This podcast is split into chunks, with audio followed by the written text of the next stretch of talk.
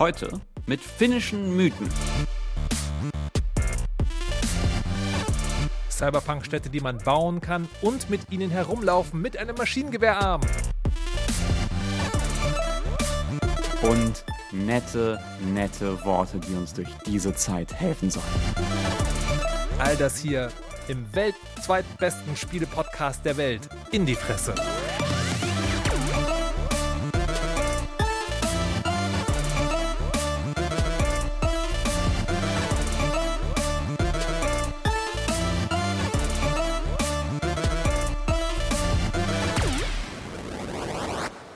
Hallo und herzlich willkommen zu In die Fresse Folge 11.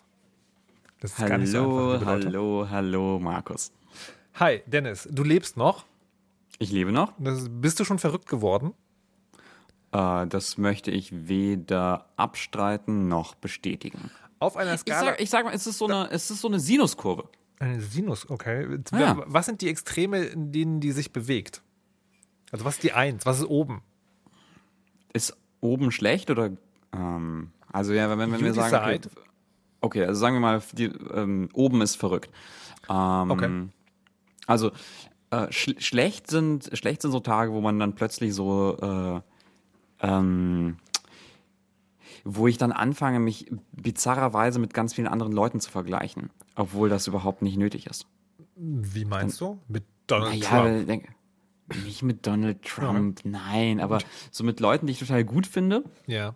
Und dann denke ich, ja, aber die machen ja diese tollen Sachen. Warum mache ich nicht diese tollen Sachen? Du, Das mein, ist du meinst, die lernen gleichzeitig Zug. Klavier spielen und Chinesisch während des Lockdowns. Ja, sowas auch, aber halt auch, ähm, auch, also wenn sie einfach das machen, was sie schon immer gemacht haben. Aber, aber, aber, Also- also du vergleichst dich damit, aber was ist dann das Negative daran, dass du denkst, du machst ja gar nichts und sitzt zu Hause und versauerst nur rum? Okay. Ja, das stimmt dabei gar nicht. Das stimmt. äh, Ich nee, backe, ich backe Brot wie diese ganzen anderen Leute, denen, wegen denen sich die Leute schlecht fühlen. Ja, genau. Jetzt fühle ich mich schlecht. Ja, genau. Na, siehst du, das meine ich ja. Ähm, Aber es ist halt, es ist halt völlig, völlig sinnlos. Die guten Tage dagegen sind dann so, ach, es ist einfach, es ist einfach entspannt. Man hängt so ein bisschen auf dem, äh, auf dem Balkon, den, den ich äh, äh, dankenswerter habe, ähm, flausche die Katze ein bisschen und ähm, esse das selbstgebackene Brot. Wo auf diesen Sinuskurven kommen Computerspiele zum Einsatz? Die kommen, ähm, mm, mm, mm, die kommen, glaube ich, äh, glaube ich, so am Abflachen von eins zum Einsatz. Ne, wenn man irgendwie sich raus, rausgewühlt hat aus so ungesunden äh, Gedankenspiralen und das dann benutzt, um das so ein bisschen ähm, zum, zum Runterkommen. Und dann bewegen die sich, äh, also helfen sie mir, sich dann wieder auf die Null zu bewegen. Okay. Ja, und bei dir so? Naja, also im Prinzip ähnlich. Ich glaube, im Prinzip geht es, geht geht gerade allen Leuten so. Ich, ich habe oft, ich habe oft das Gefühl, ähm, tatsächlich eher so, na, schon, schon auch mit diesem ganzen Podcasting und so, da hab, da, ich weiß gar nicht, ich will später mal drüber sprechen, ich äh, experimentiere gerade so ein bisschen mit Video-Livestream rum und ich weiß rational genau, ich mache das, weil meinem Kopf es gut tut, so ein Projekt zu haben, wo man so ein bisschen frickeln kann, wo, wo nichts dranhängt, also keine Erwerbsarbeit, aber auch kein, keine, keine Erwartungen, die an ein Projekt, was schon existiert, irgendwie, ähm, sondern dass man es einfach nur macht und trotzdem bin ich die ganze Zeit so, ja, aber was soll das denn? Wer will das denn gucken? Und interessiert das überhaupt jemanden? Und du, das, das ist doch total egal. Und dann mache ich Twitter auf oder Instagram und da haben Leute ihre tausenden Projekte und dann machen Leute Dinge, wo ich dachte, das hättest du vielleicht, ah, und so, oh nein. Und andererseits, dann gibt es aber auch wieder so Tage, wo ich denke, ach, eigentlich ist es, eigentlich ist auch schon alles ganz entspannt. Und Computerspielen kommen aber tatsächlich bei beiden Kurven äh, zum Einsatz, weil einerseits sind sie tatsächlich ähm, die also Eskapismus im guten Sinne. Ähm, ne? Also man kann nicht raus, aber man kann halt raus.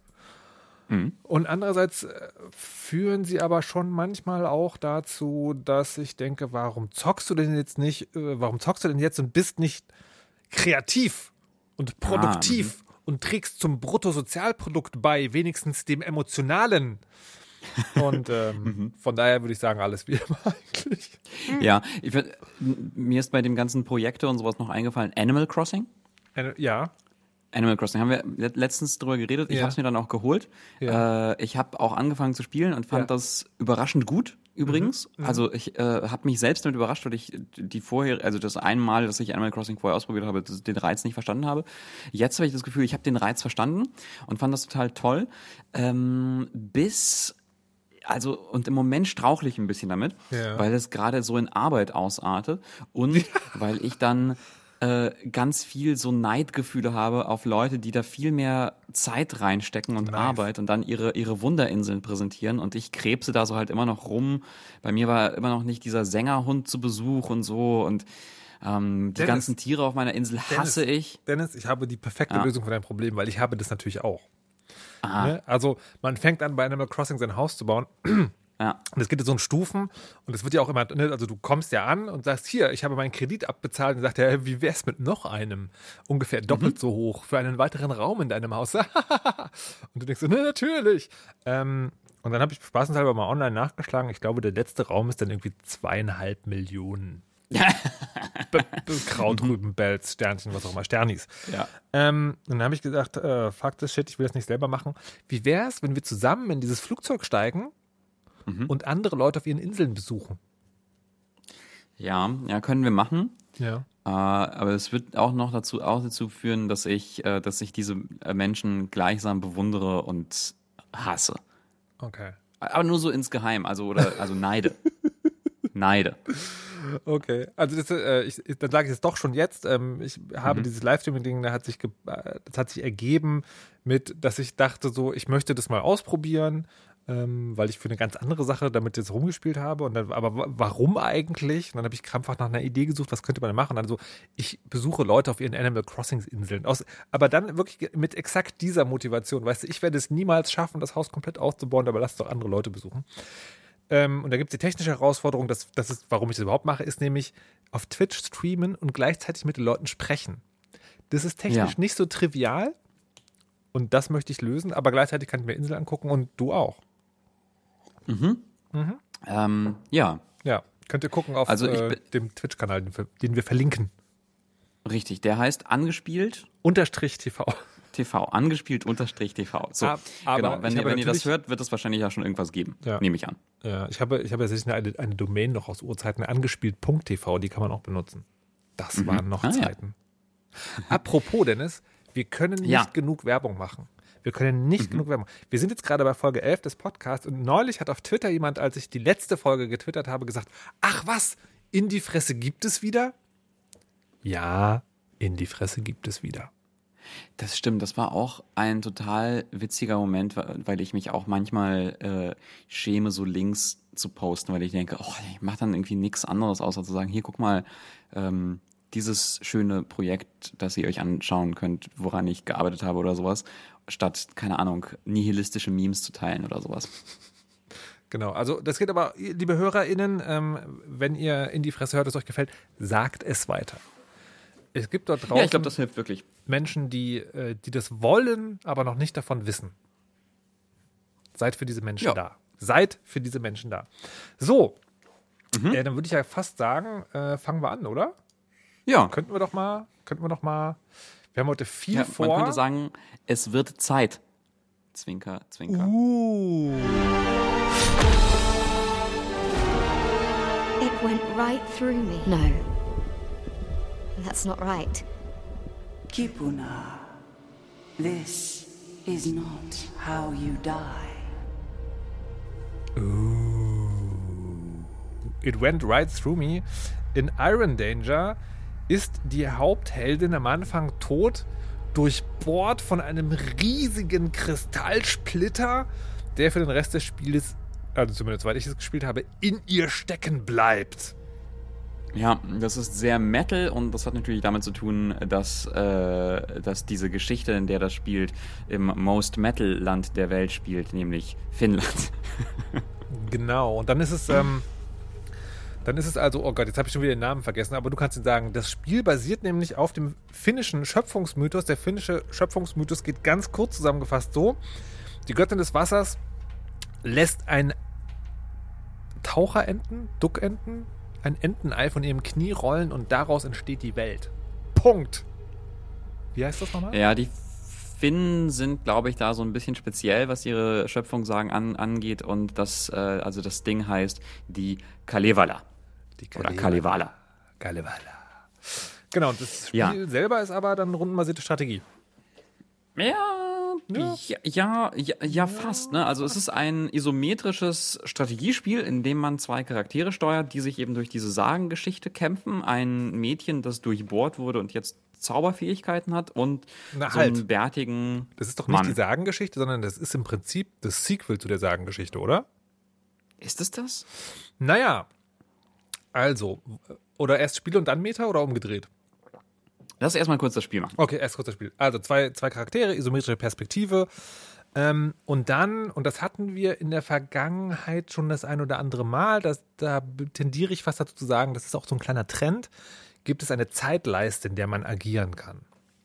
Man kann also die Genau. Zeit begrenzt zurückspulen.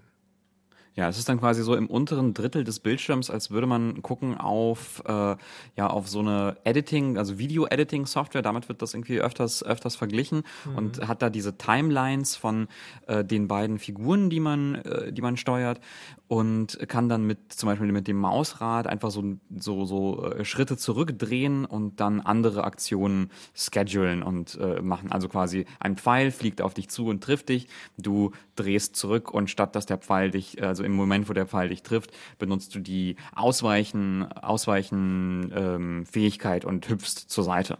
So. Und das ist, aber wenn du es zurückdrehst, dann passiert nicht genau dasselbe, sondern die Figuren in dem Spiel, also die anderen Figuren reagieren auch auf das, was du neu machst. Das ist also nichts, wo man einfach nur äh, sozusagen den, obwohl das weiß ich gar nicht. Also es fühlt sich schon an, wie du musst den einen richtigen Weg finden, aber es fühlt sich auch dynamisch genug an, äh, dass man es spielen kann. Und das ist von, vom Konzept her ganz schön und mich hat das halt sofort erinnert, oder beziehungsweise andersrum. Für mich ist dieses Jahr, äh, kommt jetzt eine Zeit, wo sehr viele Spiele rauskommen, die ich auf der Gamescom gespielt habe. Aha. Und deswegen habe ich das auch sozusagen sofort zusammen mit John Wick Hex gehabt. Das haben wir in Folge 6 besprochen. Da hast man eine Figur, John Wick aus den Filmen und kann auch in der Zeit sozusagen sehr genau planen. Und das hat aber, das war so ein Spiel, das hatte so sehr viel Hype und sehr viel Sympathie vorher, hat aber überhaupt, war überhaupt gar nicht catchy irgendwie. Hat also beim Ja. Spielen niemanden so richtig gepackt, also niemanden von uns hier. Und das war bei Iron Danger anders, dass dieses Prinzip ist so quirky genug und die Welt ist so comichaft genug, dass man da schon dran bleibt. Ja, ich fand's nur in der, also ich habe es ein paar Stunden gespielt und ich fand's dann aber ein bisschen müßig zu kontrollieren, weil du steuerst ja diese beiden Figuren, nicht wie bei John Wick diese eine Figur. Ähm, und ähm, was mein dann, was dann mein Problem war, war, also ich kann die eine Figur total gut steuern und da so Sachen, Sachen mit ihr machen und irgendwie längere Ketten an Aktionen planen.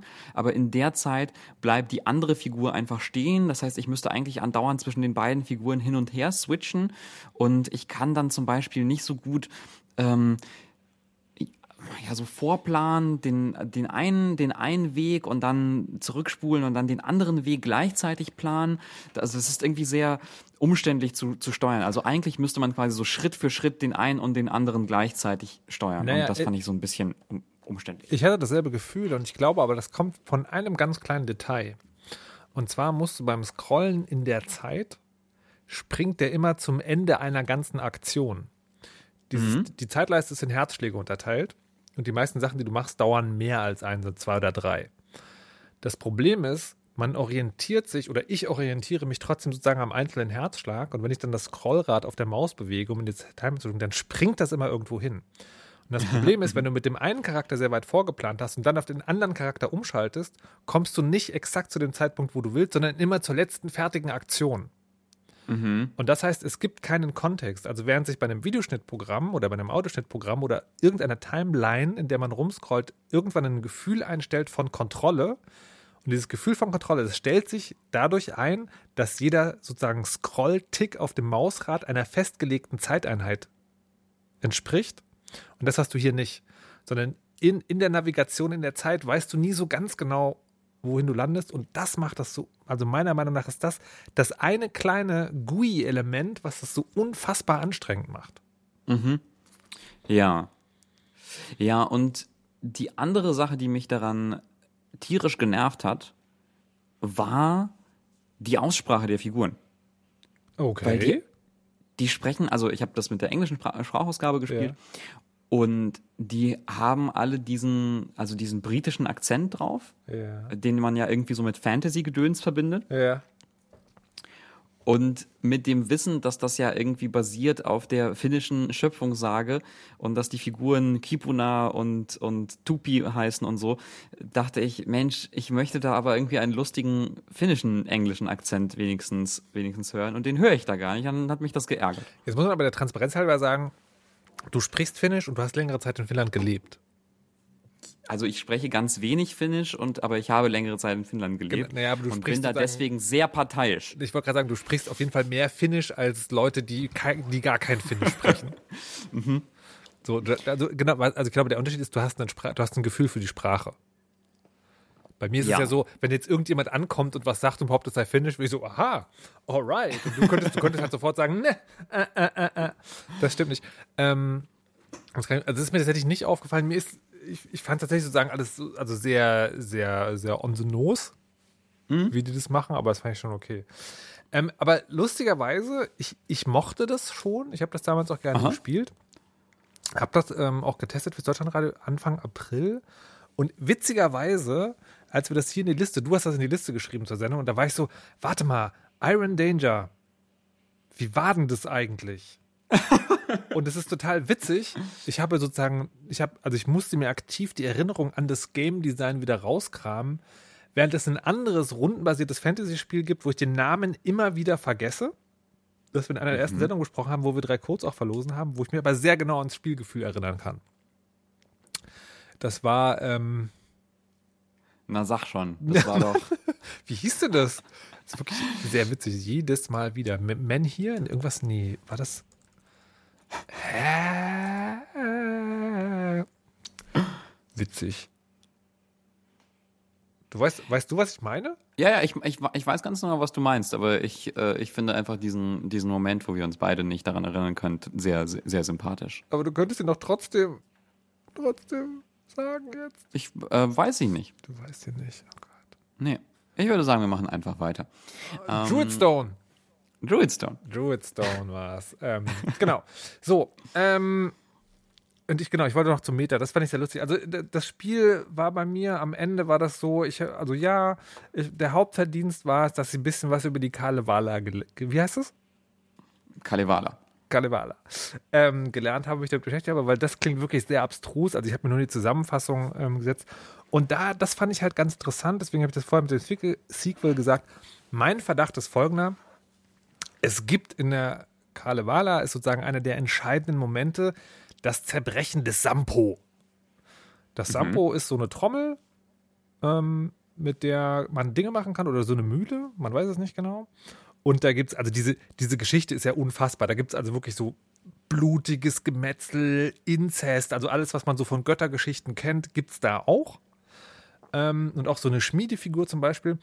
Und was dann passiert ist, dass, also in dem Streit um das Sampo zerbricht das. Und die Splitter fallen in die Welt und machen die fruchtbar. So, und das ist, das ist sozusagen in der Geschichte vordergründig, geht da was kaputt. Aber eine, wie ich finde, sehr annehmbare Interpretation dieses Zerbrechens ist, dass das eigentlich so eine Prometheus-Geschichte ist. Ja, also die Splitter des Sampo, die in die Welt gehen, geben der Welt Fruchtbarkeit, eine Demokratisierung von Wissen. Die Menschheit wird erleuchtet, ein Zeitalter der Selbstver äh, Selbstermächtigung beginnt, etc. etc. So, und das, was das Computerspiel aber macht, ist, das nimmt nur die offensichtliche Geschichte und sagt, du musst auf die Suche nach den Splittern gehen, weil einer der Splitter ist sozusagen das, was sie da drin hat, und musst es wieder zusammensetzen. Deswegen würde ich Aha. sagen, das ist ein Sequel. Und das ist total, das finde ich sozusagen auf, auf, auf eine sozusagen sehr äh, intellektuell selbstgefällige Art und Weise witzig, weil das macht in so einer Fantasy-Geschichte natürlich total Sinn, das zerbrochene Artefakt wieder zusammenzusetzen. Aber wenn du dann sozusagen diese Interpretation drauflegst, also, aha, es geht also darum, den Menschen das Wissen zu nehmen und sie wieder in die dunkle Zeit zurückzuführen, wo sie an die Götter geglaubt haben und wo man sie gut beherrschen konnte. Naja, ich weiß nicht so genau, ob das so erstrebenswert ist, aber ich fand es sehr lustig. Ja. Und vielleicht noch, vielleicht noch ein ganz interessanter Hinweis. Also wir haben ja schon erwähnt, John, John Wick Hex äh, macht also spielmechanisch etwas ganz ähnliches und dann ähm, ist mir auch noch aufgefallen, also John Wick Hex habe ich witzigerweise vergessen, aber dann ist mir aufgefallen, noch ganz viele andere Spiele machen das ja auch. Ne? Also ähm, ich habe dann noch mal kurz All Walls Must Fall gespielt, das Spiel über den äh, Kalten Krieg in äh, schwulen Berliner Nachtclubs. Ähm, auch das, auch da geht es irgendwie darum, andauernd die Zeit zurückzudrehen und Sachen neu zu neu zu planen. Und auch da geht es um Rundentaktik. Und äh, es kommt jetzt bald ein, äh, ein Peaky Blinders Videospiel raus. Also Peaky Blinders, diese ähm, Gangster-Serie über äh, über über also über über irische irische irische Gangster in Birmingham, glaube ich.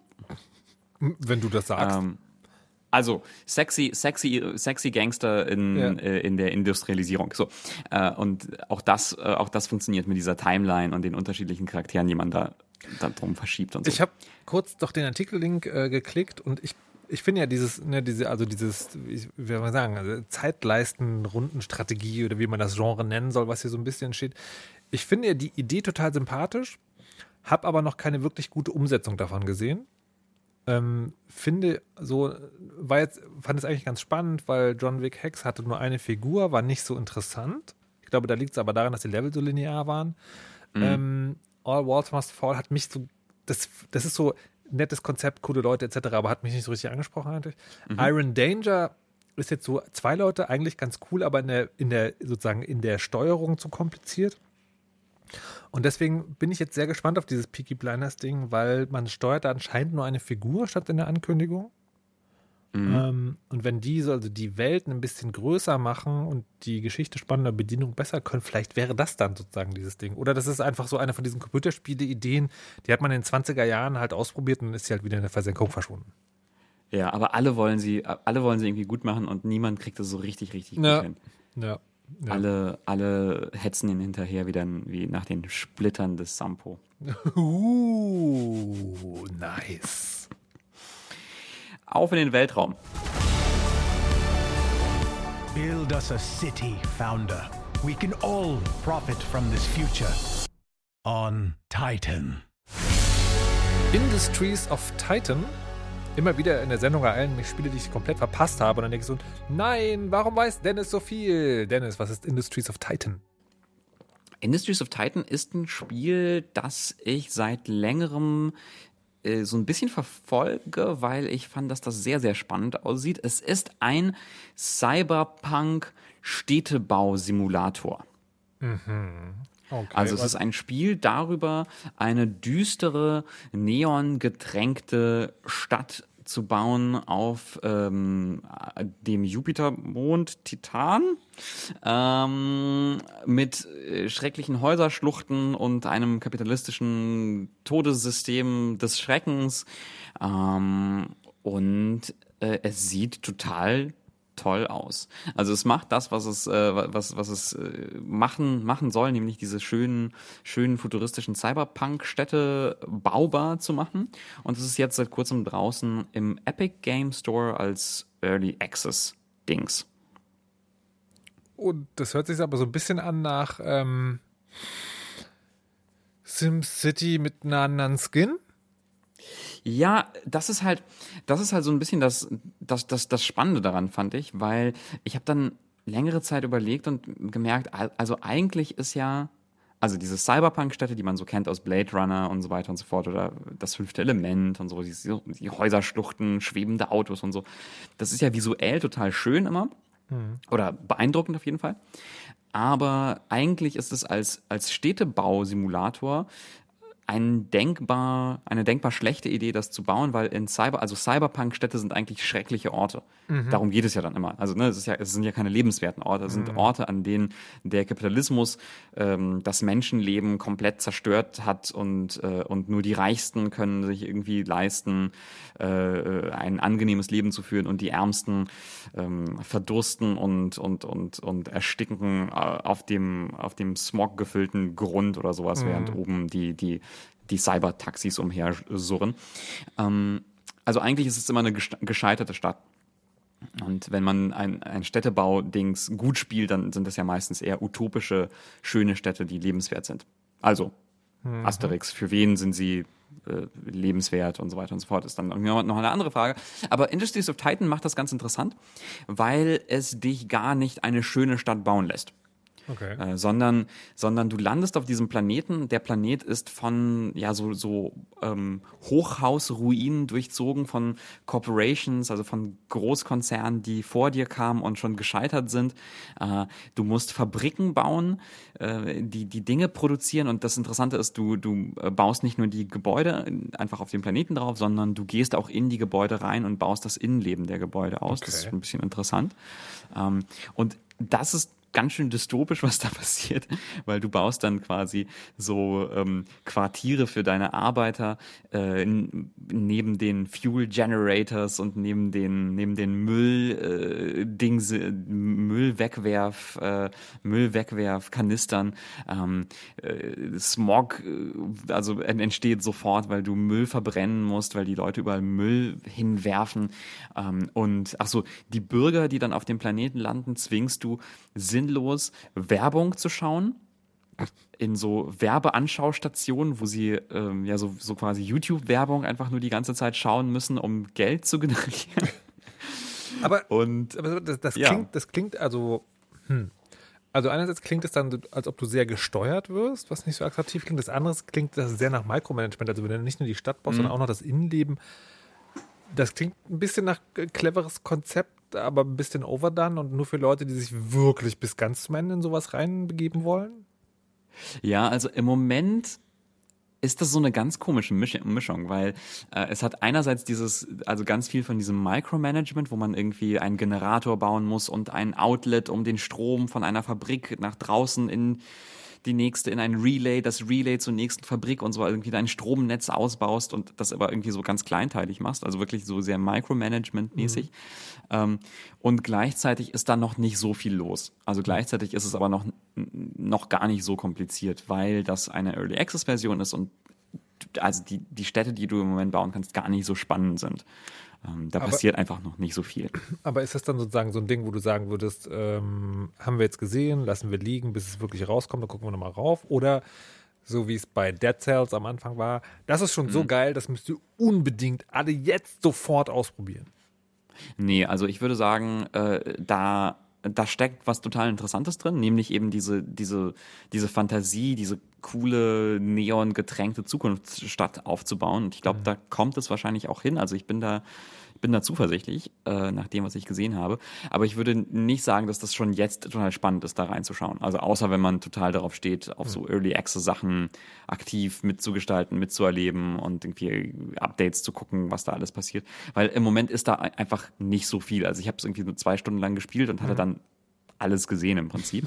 Aber es sieht ganz schön, ganz schön geil aus wegen dieser Voxel-Optik. Ähm, und dahinter stehen auch äh, schöne, also gute Leute. Äh, Brace Yourself Games heißen die. Die haben Crypt of the Necrodancer gemacht. Ja, dieses Tanz-Roguelike. Ich gerade sagen, das ist ja maximal anderes Spiel, aber sehr schön. maximal anders, ja, aber auch sehr, sehr cool. Äh, und die Musik kommt von, ähm, von Danny Baranowski, der hat auch bei, äh, bei, bei Crypt, Crypt of the Necrodancer Musik gemacht. Und die ist richtig, richtig gut. Vielleicht können wir da mal kurz reinhören.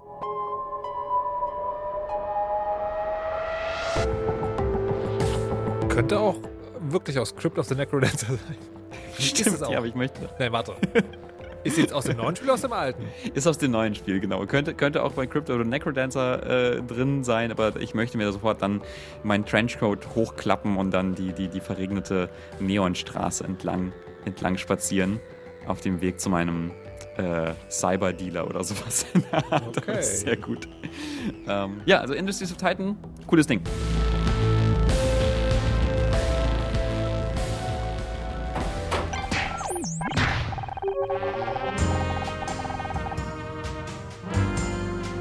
Und damit begeben wir uns von der finsteren Zukunft in die popkulturell jazzmusikig angehauchte Hollywood-Filmszene der 80er Jahre. Herzlich willkommen bei Murder by Numbers. Das ist sowas, das habe ich gesehen auf Twitter und habe mich nicht damit auseinandergesetzt und habe aber gesehen, dass Leute total auf die Musik auch abgehen. Ja, die ist wirklich, äh, eigentlich, also so ein bisschen auch überflüssig, weil das ist so ein Quiz, Quiz-Rätselspiel, aber halt dann doch auch Aha. sehr schön, wenn man sie sich antut und kann man auch wirklich laufen lassen. Also da gibt es nicht viel, was da passiert. Da gibt es keine Sprachausgabe, ähm, da gibt es wirklich nur so Texte, die, ähm, die vorbeiscrollen und so machen, aber die Musik läuft halt so schön, schöne Musak im Hintergrund. Mhm. Ist ein Switch-Spiel, ne? Ist auch ein Switch-Spiel, gibt es meiner Aha. Meinung nach auch für den PC. Aha. Ähm, und ist ein Rätselspiel eigentlich. Also ist, also ist drei Sachen. Ist ein äh, Manga-Spiel, ist ein Detektivspiel, ist ein Rätselspiel.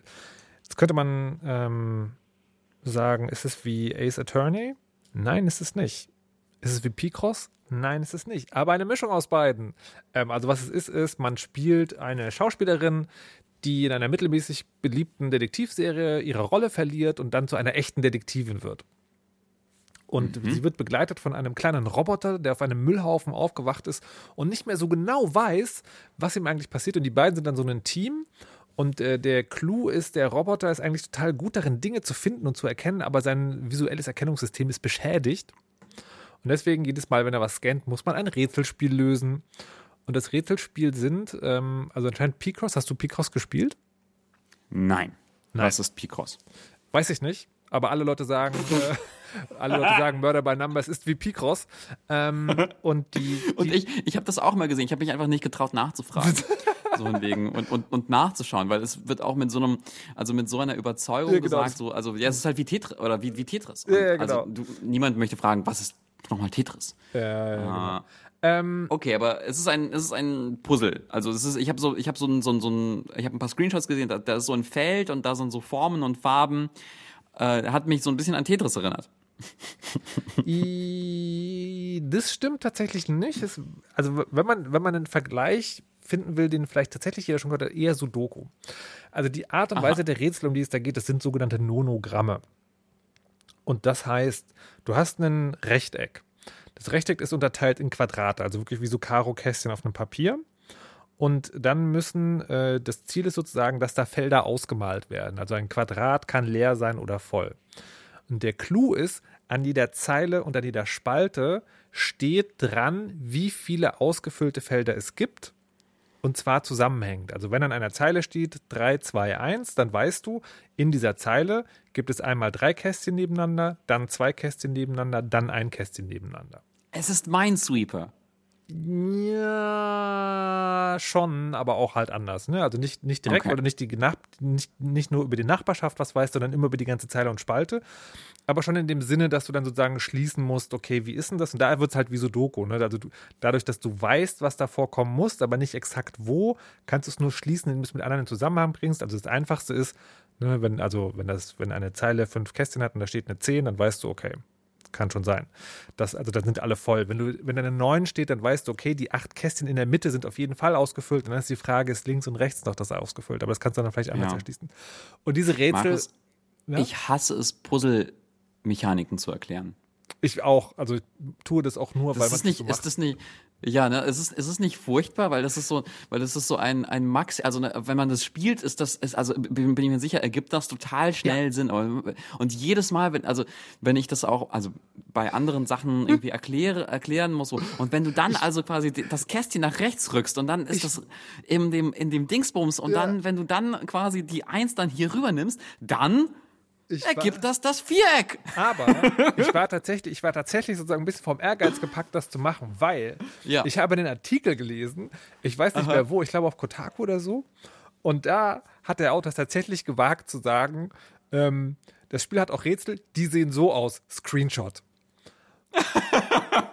Und während man das machen kann und ich auch verstehe, woher er kommt, das, das fand ich, das fand ich, na, da war, da, also da wäre ich schon sozusagen wegen Leute, die keine Bilder sehen können, sondern Webseiten sich vorlesen lassen, wäre ich schon bei meiner Ehre irgendwie gepackt gewesen und gesagt, naja, komm, also ja, das ist, das ist wirklich doof zu erklären, aber egal. Und das, das, aber das Rätsel, also die Rätselsachen sind tatsächlich so, dass man sich ja sehr schnell reinfindet und dass es so wirklich so ganz angenehm ist, also so eine ganz angenehme Rätselei. Und ähm, also für mich wirklich so eine gelungene Mischung, weil diese Geschichte ist irgendwie nice und überzogen genug, dass man dran bleibt.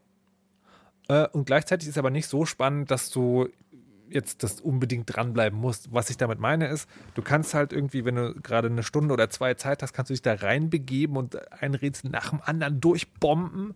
Aber es ist genauso gut geeignet äh, zu sagen, ich mache jetzt mal das eine Rätsel, dann lege ich es wieder weg, so tägliches Kreuzworträtsel-Style. Ähm, Das klingt eigentlich total attraktiv. das ist, tot- also ich finde es wirklich super attraktiv. Das einzige, sozusagen, also wirklich der, also äh, super attrakt- attraktiv, nicht in dem Sinne von ähm, geilstes Videospiel aller Zeiten müsst ihr unbedingt kaufen, aber habe ich auf meinem Endgerät und spiele ich immer mal wieder echt unfassbar super. Also ich spiele es seitdem on and off und so und äh, komme da immer wieder sehr gut rein. Das Einzige, was man bemängeln könnte, ist, es gibt in dieser Detektivgeschichte machst du auch so Interviews, also du verhörst sozusagen Leute. Dieses Verhören beschränkt sich aber darauf, eine Fragenliste abzuarbeiten und Hinweise, die man dann entschlüsselt hat, irgendwie vorzuzeigen. Und da kannst du nichts falsch machen. Da hätte ich es vielleicht noch gut gefunden, wenn man sozusagen, du, wenn du einem Verdächtigen das Falsche zeigst, dann haut der ab oder so. Aber du kannst nichts falsch machen. Das, das spielt wieder dann total darauf ein, dass es ein entspannendes Spiel ist, wo man sich sozusagen nicht, nicht stresst mit. Da passt das wunderbar zu. Von daher ist es vielleicht auch die richtige Wahl der MacherInnen gewesen. Ähm, genau. Aber, also ich war, ich hab's, ich hab's mir bestellt und dann hat die Redaktion wollte das erstmal nicht und dann später haben sie gesagt, ach ja, das klingt ja doch ganz interessant, nehmen wir es doch und dann war ich so ein bisschen, ah, hab ich da überhaupt Lust drauf? Das sieht doch so, so komisch Anime, Comic-mäßig, äh, aber es ist, es ist wirklich ein sehr nices Game und das meine ich in seiner positiven Bedeutung. Das klingt total super. Nächstes, nächstes Mal, wenn wir dann auf dem wirst du es auch gespielt haben, ich wette es.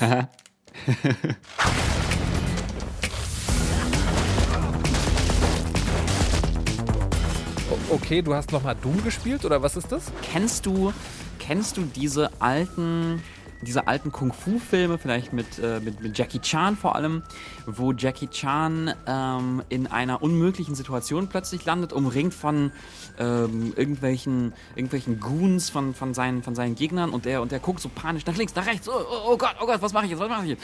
Und sieht dann einen tönernen Krug und dann packt er den tönernen Krug und wirft ihn jemanden an den Kopf und dann, und dann, und dann fällt der um und dann läuft Jackie Chan rüber und nimmt eine Leiter und fängt an mit der Leiter durch die Gegner zu wirbeln und, und improvisiert eigentlich die ganze Zeit so mit Waffen umher, die um, die, die einfach rumliegen. Also quasi die Umgebung, die Gegenstände, die auf dem Boden liegen, liegen und sowas, die sind die Waffe. So. Okay. Also, das ist Und- witzig, dass du mich das fragst, weil meine Freundin sich immer beschwert, dass ihr Netflix-Account total durcheinander ist, wenn ich mal was geguckt habe, weil da seien immer diese komischen Martial Arts-Filme. Okay. Also, naja, also, einerseits, ja, ich kenne das. Andererseits bin ich auch sehr, sehr skeptisch, was Spiele dazu angeht, weil das selten gut umgesetzt ist. Ja, und also Blood Roots möchte eben genau das machen, nämlich dieses Gefühl von den, also vom Kampf mit improvisierten Waffen in ein Spiel bringen und es f- äh, klappt so, so mittelgut, finde ich. Aber ich Ähm. würde kurz fragen wollen, Ja. ist es so gut wie Hotline Miami oder ist das ein Vergleich, der sich nicht zieht? Hotline Miami ist ein exzellenter Vergleich. Äh, Es ist nämlich, also äh, es ist ein Hotline Miami-like, ein Hotline-like. Ähm, es geht, es geht im Prinzip darum, du steuerst so einen, ja, so einen, so einen wilden Barbarenkämpfer äh, von so einer ja, schräg oben isometrischen Perspektive durch, durch kurze Level, äh, in denen du alle Gegner platt machen musst. Und äh, sobald du einmal getroffen wirst, bist du sofort tot und das, das äh, Level startet, startet ganz schnell wieder neu. Also ist ja ähnlich wie bei Hotline original. Miami. Genau. Äh, sterben, repeat, die, repeat, die, repeat. So. Äh, und ja, also da, das Lustige an Blood Roots ist eben, ist eben, dass es diese ganzen vielen unterschiedlichen Waffen gibt, die man finden kann. Also du findest eine Karotte, mit der du Leuten auf den Kopf hauen kannst. Du findest die Leiter, mit der du umherwirbelst. Wenn du auf eine Tonne springst, dann fängst du an, auf der Tonne zu laufen und kannst damit Leute umwalzen. Äh, Du kannst einen Speer benutzen als Sprungstab und dann durchs Level hüpfen und sowas. Also es gibt ganz, ganz, ganz, ganz, ganz, ganz, ganz viele Waffen. Ich finde nur diese, diese Umsetzung von den improvisierten Waffen in, in Kung-Fu-Filmen oder sowas, die gelingt halt irgendwie nicht so ganz, weil die Waffen sind ja, die sind ja gar nicht improvisiert. Also, also die se also ja, eine Karotte ist also auf, ne, auf einem, auf einem Oberflächenlevel ist das natürlich eine improvisierte Waffe. Aber die Karotte ist ja einfach eine Waffe in dem Spiel. So. Ne, also die, ich kann ja die Karotte nicht essen oder sonst irgendwas damit machen. Das Lustige, das Lustige an improvisierten Waffen ist ja, dass man denkt, ah, das ist ja gar keine, das ist, das kann ja gar keine Waffe sein. Oh, huch, das ist ja aber lustig, das als Waffe zu benutzen. Aber hier ist ja alles eine Waffe. Also gibt es einfach ganz, ganz, also es ist einfach ein, ein Hotline Miami mit ganz, ganz vielen Waffen, die halt aussehen wie Karotten und Leitern und so, die unterschiedliche Dinge machen. Und d- das hat, das hat bei mir so ein bisschen dazu geführt, zu denken, also wie, wie würde denn so ein Spiel aussehen müssen, dass das gut hinkriegt? Also ich glaube, dann müssten ja, also dann müsste es ja wirklich die Gelegenheit geben, alles Mögliche als Waffe zu missbrauchen, ähm, was unerwartet ist. Und das, also das müsste dann irgendwie, weiß, weiß ich nicht, also das müsste dir die, die Kreativität und die Freiheit geben, diesen Quatsch zu machen, statt den offensichtlichen Quatsch. Mit Waffen oder so. Das, das da, da, also dem Spiel, äh, das stolpert sozusagen über seine Computerspielizität, möchte man Genau, sagen, ja, oder? das, das, das denke ich, ja. Da- Das, also glaubst du, das ist ein klärbares Problem? Also im Sinne von, da muss man nur gene- genug Technik drauf werfen, also im Prinzip sozusagen die physikalische Welt nachbilden und nicht Waffen in den Spiel einbauen, sondern das muss einfach physikalisch so korrekt sein, dass ich einfach alles benutzen kann, dann passiert was? Oder glaubst du, das ist vielleicht einfach eine Idee, die kann man nicht umsetzen, solange man nicht in der Matrix ist? Ja, ich glaube nee, ich glaub schon, dass man das irgendwie.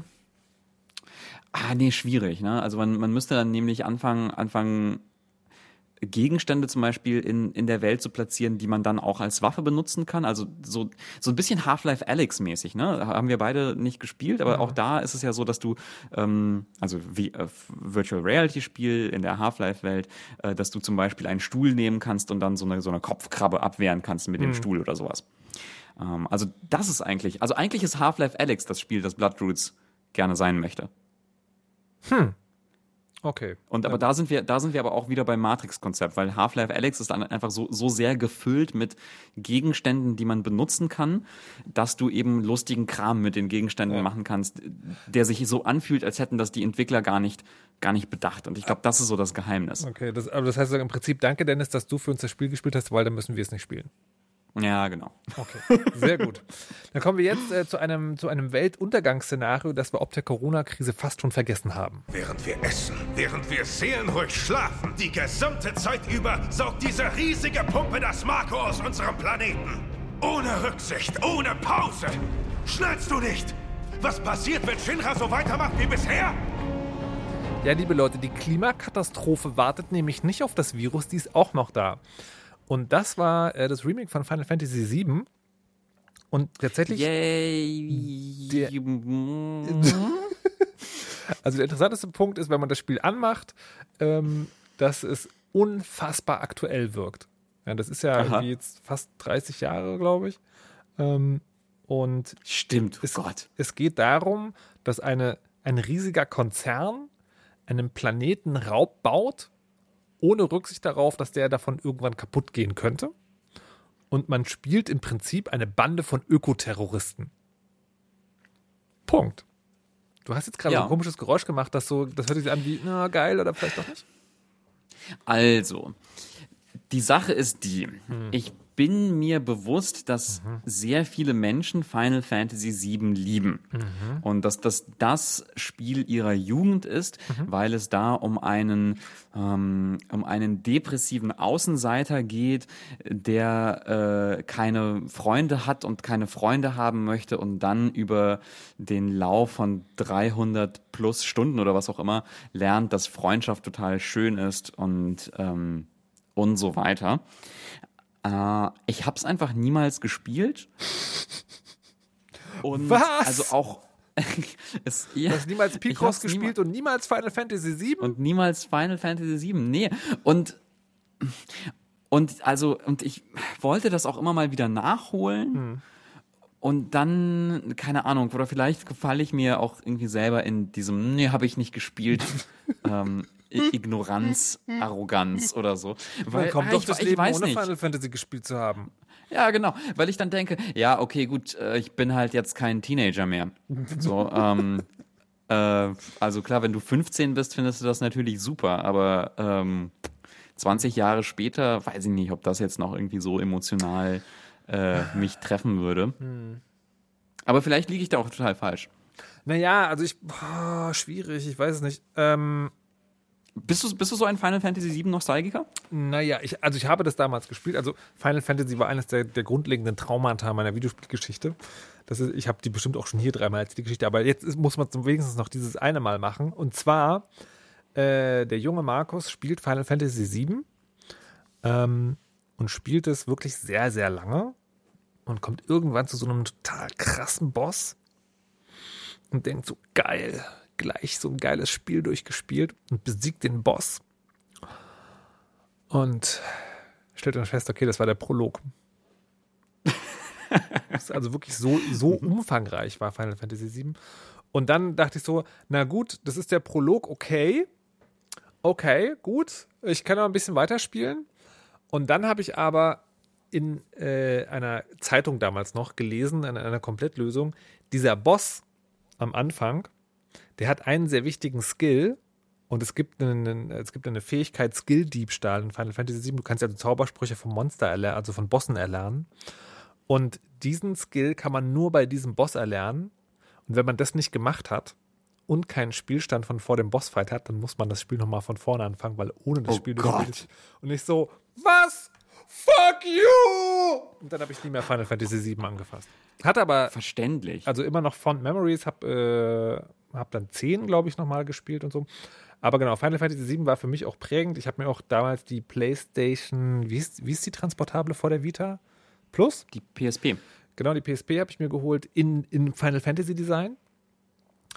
ähm, so, und jetzt kam dieses Spiel raus und ich war skeptisch und äh, bin mir, äh, hab's jetzt gespielt und es hat auch irgendwie Spaß gemacht. Also man kann da irgendwie gut, gut Zeit rein versenken.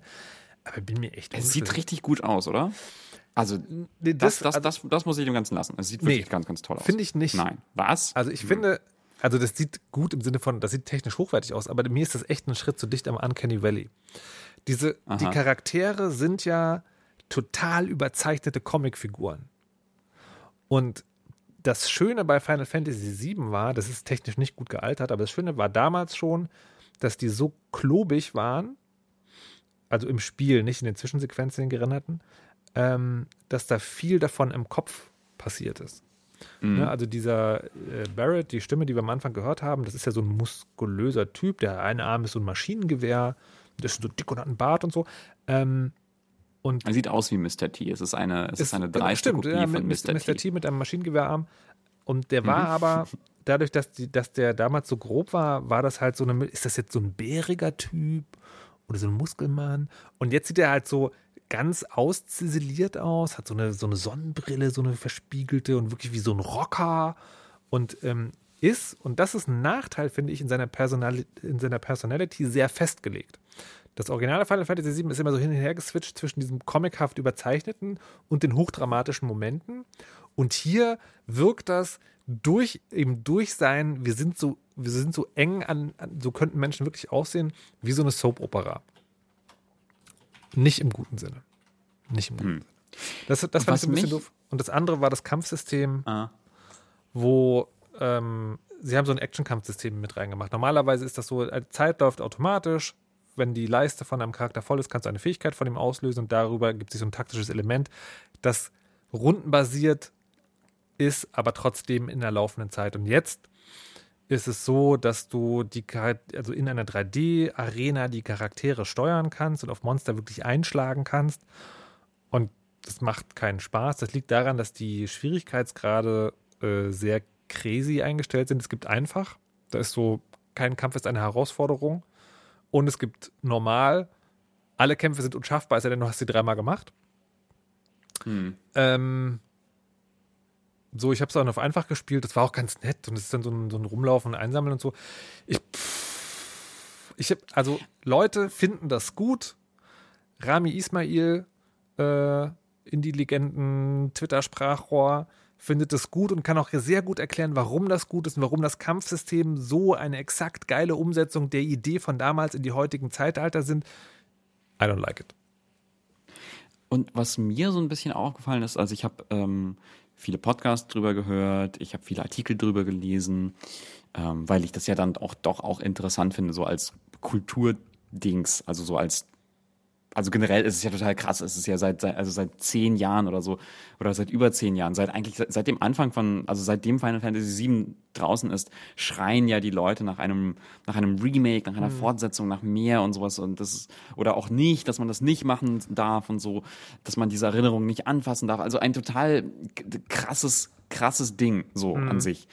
Ähm, ich weiß gar nicht, ob es einen, einen guten, keine Ahnung, Filmvergleich gäbe für, für, ein, für ein Remake. Also wobei, nee, ich glaube, Filmvergleiche für, für sowas gibt's gibt's genug, dass, dass plötzlich ein geliebter Film oder ne, ein Stück, Stück, ein ge- geliebtes Mediendings plötzlich neu aufgelegt wird mit all dem Schmerz und den Erwartungen, die man, die damit Ja, das, das, verbunden sind. das ist übrigens ganz interessant. Aber Okay, nee, Entschuldigung. aber, aber, äh, das wollte ich noch sa sagen, in keinem von diesen Kritiken und so ha- hatte ich das Gefühl, dass irgendwas Interessantes darüber gesagt wird. Außer, ja, es ist halt, also, ne, wow, es ist wie damals, ähm, aber sie, also sie haben das, was, was wir uns damals vorgestellt haben, jetzt nachgebaut. Toll. Und das fand, das fand, das fand ich irgendwie nicht genug. Also irgendwie, irgendwie fehlt mir da. Das irgendwas. stimmt, das stimmt auch ehrlich nicht. Ich, ich finde das, also auf einer konzeptuellen Ebene finde ich das tatsächlich ganz spannend, weil ähm, es gibt ja, weil du es gerade gesagt hast, im filmischen Bereich gibt es ja im Prinzip zwei Sachen. Ne? Das eine ist, und das passiert sehr selten, die Geschichte wird entweder originalgetreu nacherzählt oder wird wirklich weitererzählt. Das gibt es ja selten. Und das andere, und das passiert ja relativ häufig, ist, es tut, als wäre es ein Sequel, ist aber im Prinzip derselbe Film nochmal. Also Star Wars Saga, ähm, der neue Blade Runner, so, so eine Sachen. Und tatsächlich finde ich das total spannend, die Idee, wie die das angegangen sind, weil die haben das Spiel genommen, aber als Gerüst und haben eine Neuinszenierung gemacht. Also literally. Und das finde ich, ne, das ich eigentlich gut, weil das gibt es im Film tatsächlich wenig, dass Leute sich das trauen und sagen, also das ist schon sozusagen im Prinzip das Drehbuch oder die, die, das, die grundlegende Dramaturgie, aber wir inszenieren das jetzt noch. Und man merkt das auch daran, ähm, wie die, also wie sehr viel langsamer die Erzählweise jetzt ist. Das ist, also damals, ich habe ich hab den Anfang nochmal angespielt, ist das wirklich so, das ist die Stadt, das ist die böse Firma, ihr seid die Leute, das sind ungefähr die Leute, mit denen man umgeht. Los geht's. Und jetzt ist so, ah, das ist hier die eine Frau, die kennst du von früher und das ist die andere Frau und dann taucht der Oberbösewicht ganz am Anfang schon mal auf und das ist alles ganz mysteriös und ganz viel Emotion und so.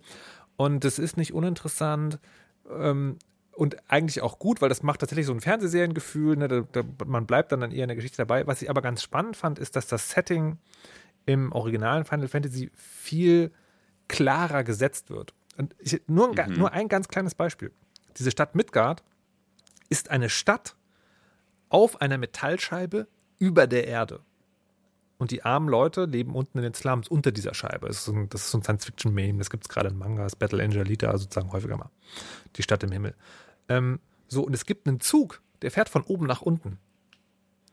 Und ich habe also das, hab das, hab das gespielt und dachte so, hä? Also es gibt doch nur diese, diese Eisenplatte, steht auf dieser riesigen Säule. Wie soll denn dann Zug, also gibt es einen Zugfahrstuhl oder was? Wie kommt der denn nach unten? Das ist ein, so ein ganz kleines Detail, aber wenn es nicht erklärt wird, hängt sich der Kopf halt dran auf. Und es wird, obwohl das total elegisch ist, nie erklärt. In dem Originalen ist es ein Halbsatz, wo gesagt wird, der Zug fährt in einer Spirale um die Säule. Ah, so geht das. Das, und das fand ich ganz witzig, dass die sich sehr viel Zeit lassen und emotional und zwischen den Charakteren sehr viel Neues auch erzählen. Ähm, aber halt manchmal so ein bisschen den Blick aufs Wesentliche verlieren. Ich, ich könnte jetzt überhaupt keine Em- Empfehlung oder, oder dagegen irgendwie abgeben. Ich glaube wirklich, das ist, also ich glaube schon, das ist ein Spiel, damit kann man Zeit verbringen. Das, das kann man wirklich sagen. Das ist halt so, ein, weißt du, so wie so eine mittelgute Serie. Ich finde, das, das wird, ich finde, also ohne Final Fantasy VII gespielt zu haben, klingt das Ja. für mich, dass das Final Fantasy nicht gerecht wird. Also quasi, wenn, wenn das Fazit, also wenn das, wenn das Fazit ist, damit kann man gut Zeit verbringen und nicht, das ist, das ist das, das ist das, das, das Spiel, das ist die Geschichte, das irgendwie Generationen prägen wird und zu, und auf Tumblr schickt. Das Nein, Quatsch. Also, Ja, aber das können wir noch nicht ähm, sagen, weil wir dieses, also das im Prinzip ist ja dieses Spiel mein, mein gestaltgewordener Albtraum.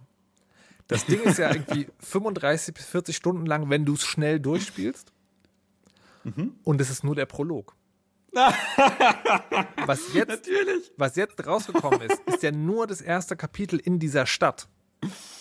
In dem das Oh Spiel, das, Fi- was jetzt erschienen ist als Final Fantasy Remake, ist das Final Fantasy Remake Teil 1.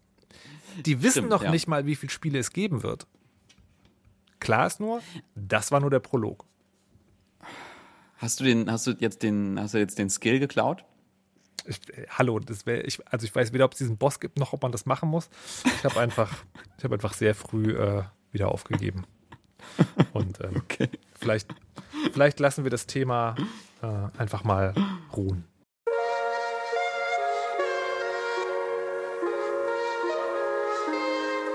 Wenn du über dein Final Fantasy Trauma aber nochmal mit anderen Menschen sprechen wollen würdest, dann würde ich dir dieses Spiel ans Herz legen. Und zwar Kind Words. Äh, das ist ein Spiel, äh, das mich sehr, sehr berührt hat, was ich wirklich von ganzem Herzen empfehlen möchte, äh, ist ein Spiel übers Briefeschreiben. Ähm, ein Spiel darüber, dass man anderen anonymen oder pseudo-anonymen Nutzern, Nutzerinnen Briefe schreibt. Und die fragen um Rat. Diese Rat, diese Bitten um Rat flattern dir quasi in die Inbox in deinem, in dem Spiel. Und du kannst darauf antworten und kannst darauf in ja, einer begrenzten, also begrenzten Zeichenzahl einen kleinen Brief schreiben und dann Leuten Dinge raten. Und was dann passiert, ist ja wirklich ganz abhängig davon, ähm, ja, an was für Briefe und was für Menschen du gerätst. Und äh, ich fand das total berührend. Also weil dann Leute wirklich ehrlich, ehrliche Fragen stellen. Aber warum ist Ja. das ein Computerspiel? Ja. Warum ist das ein Computerspiel? Also was ist, was ist das Spiel?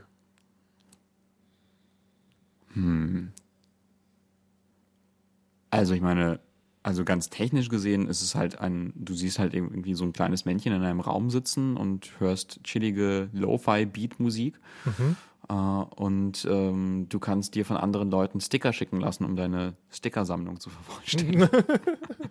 Aber es hört sich im Prinzip an wie so ein Social Network. Sowas wie Ja, Jodel oder sowas. ja, ist es eigentlich auch. Also es, es, es, ist ein, es ist eigentlich einfach ein Social Network getarnt als Spiel. Ah, okay. Aber du hast es gerne gemacht oder du fandest die Idee gut?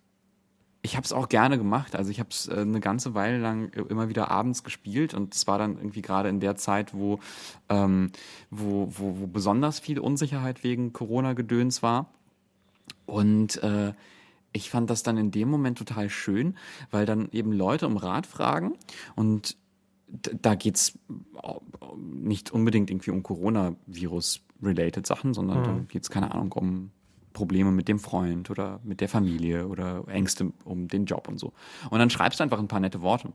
Und danach, also danach habe ich mich mal so gefühlt, ah, ich habe was Gutes gemacht in der Welt, weil ich halt irgendjemandem was, was Nettes geschrieben habe. Und ich habe dann ein paar Mal, also ich habe dann auch mal um, um Rat gefragt ähm, und habe dann auch total, total geile Briefe bekommen. Auch wirklich. Also so wirklich mit, mit total guten Ratschlägen. Also zum Beispiel, ich, ich kann, Auf kann Deutsch oder mal Englisch? erzählen, ich habe auf Englisch habe ich das gemacht, genau. Man könnte es auch auf Deutsch machen, oder die Wahrscheinlichkeit ist dann einfach ein bisschen größer, aber es sollte auch eine, eine, eine groß genug Nutzerzahl in, in Deutschland geben. Hat mir der äh, Entwickler verraten. Ähm, äh, und ich habe ich hab irgendwann mal gefragt, so, ja, ich habe ein bisschen, ich habe ein bisschen immer Probleme, ähm, ähm, äh, also negatives Feedback zu geben. Ähm, darüber habe ich geschrieben. Ich finde das, also ich finde das wirklich schwer, äh, weil ich dann irgendwie Angst habe, Leute zu verletzen. Und dann äh, und dann verpacke ich das mal, also versuche ich das oft so in irgendwie in so so höflichere Sachen zu verpacken oder irgendwie noch so ein, Einschränkungen noch dazu zu legen äh, und habe das Gefühl, das wirkt dann irgendwie noch viel unhöflich oder die Leute fühlen sich davon dann irgendwie noch mehr angegriffen oder so. Also irgendwie habe ich damit irgendwie Probleme und ich möchte einfach einfach äh, direkter direkter werden, was das angeht.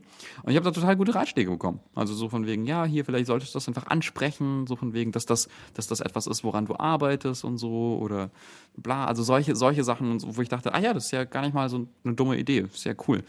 Äh, und nee, ich fand das total, total faszinierend. Also es hat mich wirklich, wirklich berührt. Ich habe da mehrere Abende lang dran gesessen, war so, wow, das ist das beste Spiel der Welt, weil das irgendwie so, also so, so, sowas hatte ich noch nie. Also so eine ehrliche, also das Gefühl so einer ehrlichen Connection mit anderen Menschen in einem Spiel.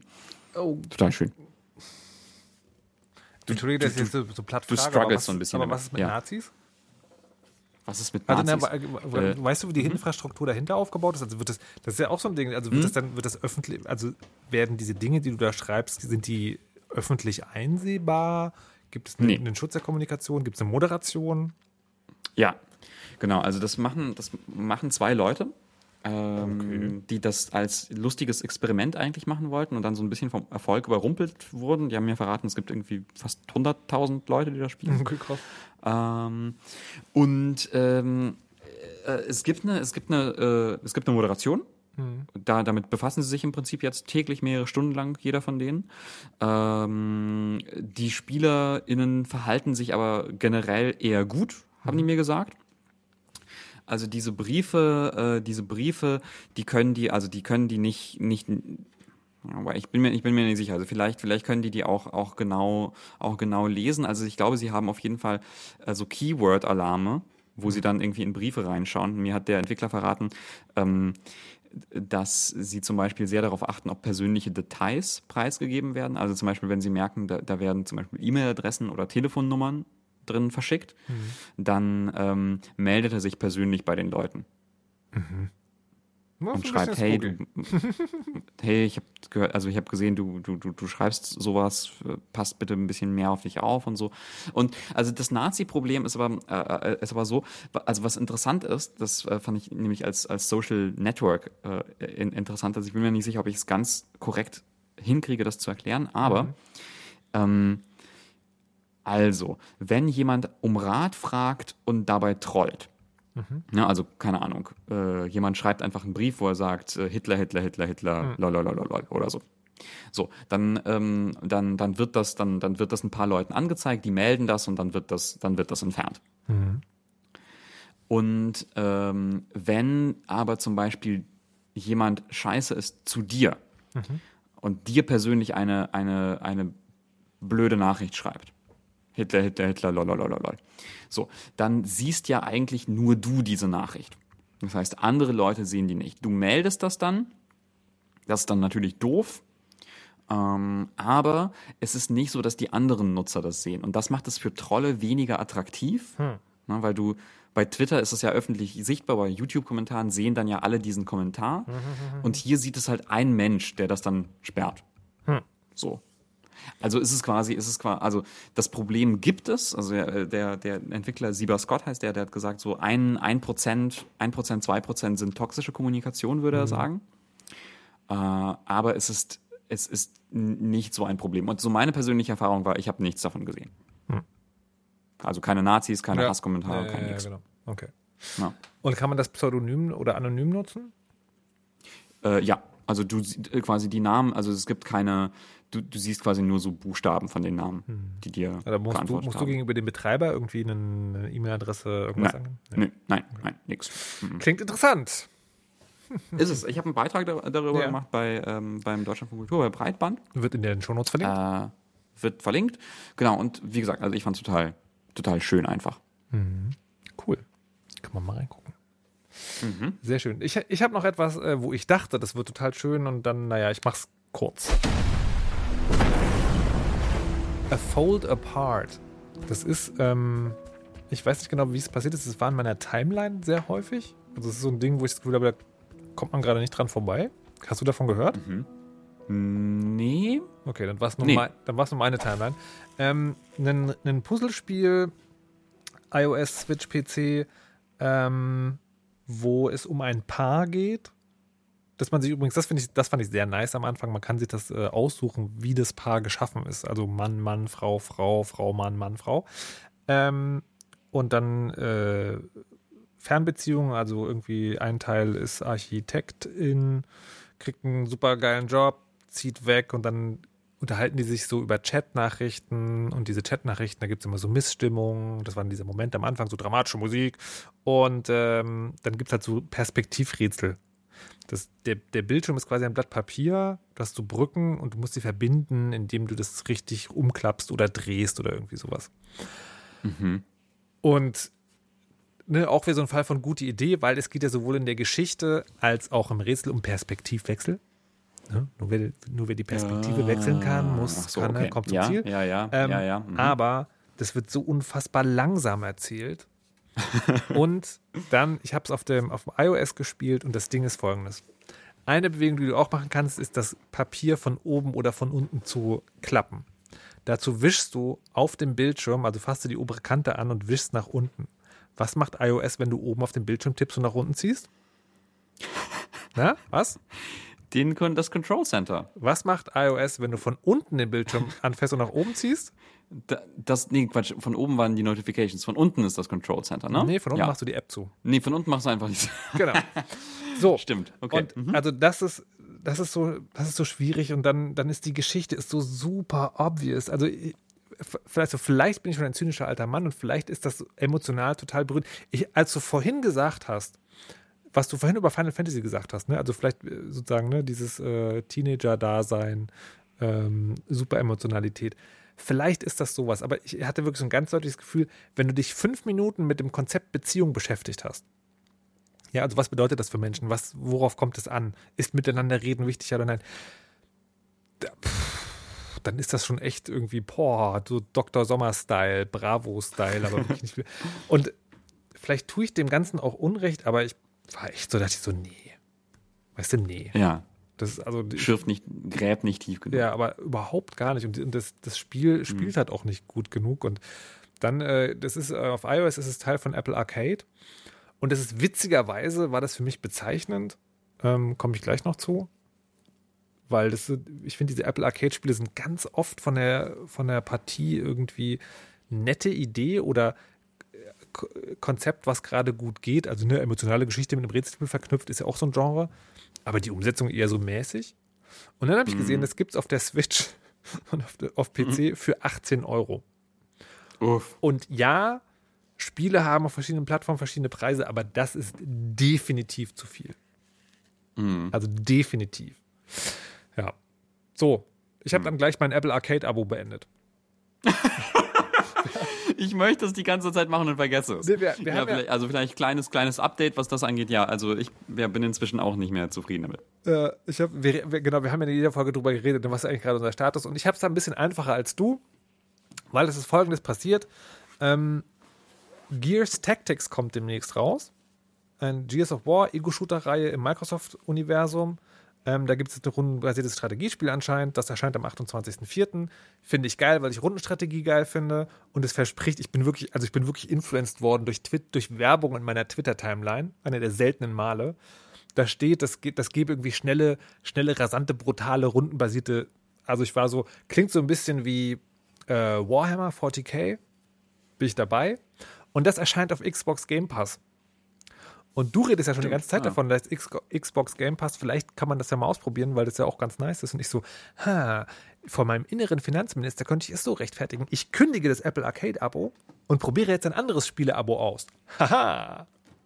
Oh mein Gott, das heißt, dass du, dass du mit uns in Sea of Thieves unterwegs sein kannst. Das heißt, dass ich vielleicht in Sea of Thieves unterwegs sein könnte. das können wir auf jeden Fall auch mal ausprobieren demnächst. Ja, Sehr gut. genau. So, das war meine erste Okay. Punkte. Ich habe, ähm, ich würde noch, also wir sind jetzt bei einer Minute zehn. Darf ich noch? Ja, ich habe hier äh, im, im Dokument, äh, im Dokument sehen, Markus möchte ranten. Das stimmt. Also, ich muss vorneweg sagen, ich werde, ich, ich rante dazu und es ist, das ist kein Weltuntergangsthema. Ich möchte es aber sozusagen so hoch aufhängen wie möglich, weil es so mein persönliches Beef. Hast du auch manchmal persönlichen Beef, wo du, wo du genau weißt, komm, die Welt geht nicht unter, aber das nervt jetzt wirklich. hart. Ja. Und zwar möcht, Oft genug. möchte ich, ich jetzt unter die Überschrift packen. Achtung, Dennis. Warum Videospieljournalismus einen schlechten Ruf hat. So, folgendes. Es gibt im Rahmen der Corona-Krise eine Aktion, die heißt Play a Part Together. Was mir nicht klar ist, warum die in der Werbung, sozusagen, also eine Initiative der Spielindustrie, aber dazu kommen wir gleich, warum die nicht diese Gelegenheit genutzt haben, um, das ist ja, sind ja drei Worte, ne? Play a Part Together, also spielt auseinander zusammen, wo es ja darum geht, man soll zu Hause bleiben, spielen, aber online spielen, seine Freunde zu suchen. Und dann könnte man ja aber auch sagen, ne? Play a Part Together, also spiele eine Rolle in der Bekämpfung der Seuche zusammen, haben sie aber nicht gemacht. Warum nicht? Anyways, Okay. ich bin darauf aufmerksam geworden, weil es eine Schlagzeile in der Frankfurter Rundschau gab. WHO empfiehlt Computerspielen. Nee, rät zu Computerspielen, war die Schlagzeile, glaube ich. Also sinngemäß kein wörtliches Zitat. Und ich so, Moment Habe ich, hab ich gesehen und, hab, und wurde dann auch äh, immer wieder, immer wieder überall irgendwie äh, Genau. benutzt, erzählt und so weiter und die so fort. Hm? tatsächlich sozusagen ist das nicht die Frankfurter Rundschau, die es in die Welt getragen hat, sondern irgendwie ist das aufgekommen. Es gab eine Pressemitteilung von der Gaming-Industrie, die gesagt haben, wir machen das jetzt. Wir verbreiten die Hygienehinweise der Weltgesundheitsorganisation in unseren Spielen. So, und dann gibt es einen Typen bei der WHO, das ist der Global Strategy Ambassador, glaube ich. Ähm, und der hat das gut gefunden. Er hat auf Facebook einen Post geschrieben, hier, guck mal, in, äh, Spielindustrie, Dingsbums, ähm, ist doch super. Ist ja auch sein gutes Recht, würde ich ist, sagen. äh, ist ein gutes Recht so. Und dann, dann war aber und dann war überall wo ich hingeguckt habe also in großen und kleinen Medien war der Tenor mal so vehement mal feiner aber trotzdem immer in die Richtung äh, formuliert. Die Weltgesundheitsorganisation empfiehlt Computerspielen ich so. Was? Nein das ist doch nicht mal eine Aktion. Und das Irre war dass das aber in so vielen Zeitungen stand, dass als ich fürs Deutschlandradio gefragt wurde, wie ist denn das, wurde gefragt, diese Aktion der Weltgesundheitsorganisation, kannst du uns dazu was sagen? Und dann musste ich sozusagen erstmal erklären, das ist gar nicht, und dann musste ich das nochmal irgendwie nachweisen. So, ich habe dann für den Beitrag, ähm, es gibt eine deutsche Firma, die mitgemacht hat, das ist Vuga. Und dann habe ich bei denen mal angerufen und die gefragt, wem gehört denn das jetzt eigentlich? Es ist jetzt so, dass ähm, die WHO das ideell unterstützt, indem sie sagen, sie können sich ähm, mit diesen Botschaften identifizieren, aber es ist keine offizielle WHO-Kampagne. Also zum Beispiel dürfen wir das WHO-Logo auch gar nicht benutzen, da die WHO momentan auch wirklich wichtigere Dinge zu tun hat und sich wirklich auf die ja, Eindämmung der Pandemie konzentriert. So, Jens Begemann war das, der CEO von Vuga. Ähm, Und und ich, dann habe ich sozusagen, ich habe äh, auch nochmal an, die, an das europäische Presseoffice der Weltgesundheitsorganisation äh, geschrieben und gefragt, so, wie sieht es denn aus? Die haben nochmal zurückgeschrieben, nein, nicht unsere. Das, das ist von der Computerspielindustrie, wir haben damit nichts zu tun, wir begrüßen das. Aber, und dann kam so ein Absatz wie, man muss schon aufpassen, dass man nicht zu viel spielt, wenn man im Lockdown ist. Und ich weiß gar nicht, warum mich das so aufgeregt hat, aber ich glaube, es hat mich deswegen so aufgeregt, weil ich begrüße das natürlich total, wenn Computerspielen sozusagen einen besseren Ruf bekommt. Und ich finde interessant, dass diese Lust am Digitalen, die im Rahmen dieses Lockdowns entsteht. Also ich habe An Anfragen ja bekommen, ähm, Markus, was sollen wir denn jetzt spielen im Lockdown? Also von Redaktionen, die normalerweise nicht computerspielaffin sind. Ähm, aber ich finde, man muss journalistisch immer sauber bleiben. Und das ist so, das ist so ein ganz einfaches Ding, wo ich mich frage, warum das passiert ist. Warum kann man nicht sauber arbeiten? Weil in der Presseerklärung ist das ganz eindeutig formuliert. Das ist natürlich eine Presseerklärung, aber da steht nirgendwo drin, dass die WHO da Dinge tut. Das ist so ganz geschickt formuliert, dass es so klingt, als und so weiter und so fort. Ich habe mich da wirklich aufgeregt. Aber ich mache das, ich verspreche ich. das ist so Heute eine- Schluss. Aber ich glaube, das ist so eine, so eine Sache. Ich muss mir da, ich muss mir da auch in die eigene Nase fassen, weil ich das äh, auch irgendwie so durchrauschen hab sehen. Äh, und dann einfach gedacht habe, ah ja, so, so muss das ja wahrscheinlich sein. Weil das ja, weil das ja genau zu solchen Sachen gehört, wo man sagt, das ist, ähm, das ist so eine Meldung von wegen WHO findet jetzt Gaming toll. Das ist ja sowas, was erstmal unschuldig genug ist. Na, Es ist ja nicht so wie WHO dämonisiert Gaming und sagt, äh, äh, zwei Minuten Gears of War Tactics wird äh, zu, äh, führt zu 50-prozentigen äh, erhöhtem Risiko zu 50% Hirnverlust. Genau. wer, vielleicht tut es das, wer weiß. Wer weiß. Ähm, äh, genau. Ähm, sondern es ist jetzt so eine, so eine unschuldige, positive Botschaft, die man irgendwie selber dann vielleicht als ja, gaming-affiner Mensch glaubt und unterschreibt. Ne? Also, dass man sagt, so, ja, klar, es, klar ist das empfehlenswert. Dass man das dann gar nicht hinterfragt, dass man dann gar nicht sagt, Moment, aber ist das wirklich so? Und das ist natürlich etwas, was wir als, als JournalistInnen, die sich mit äh, Gaming befassen, äh, natürlich unbedingt tun müssen. Eigentlich schon. So, also ja, ne? Und ähm, das ist so, ja, ich weiß nicht, ich finde, ich, ähm, äh, ich finde halt, dass das auch ne, an mir selber zu beobachten auch interessant, weil ich, weil ich dann auch genau in diese Falle getappt bin. Ich habe das gesehen, habe das irgendwie für mich abgespeichert und da so, ah ja, cool, das ist ja nett. Und habe mich dann nicht weiter damit beschäftigt. Ich, also das Ding ist sozusagen, ich würde jetzt dir keinen Vorwurf machen wollen und ich schließe auch tatsächlich nicht aus, dass mir das nicht auch hätte so gehen können. Ich ärgere mich tatsächlich über die Leute, die Artikel geschrieben haben. Und ich ärgere mich, ich habe die Frankfurter oder wie man das bei Beef dann manchmal so macht, wenn man die Mission bringt, ich habe sie angeschrieben. auf Twitter und per Mail nichts zurückgekommen. Sowas ärgert mich halt. Aber na gut. Ja. Ähm, ich wollte jetzt damit aufhören.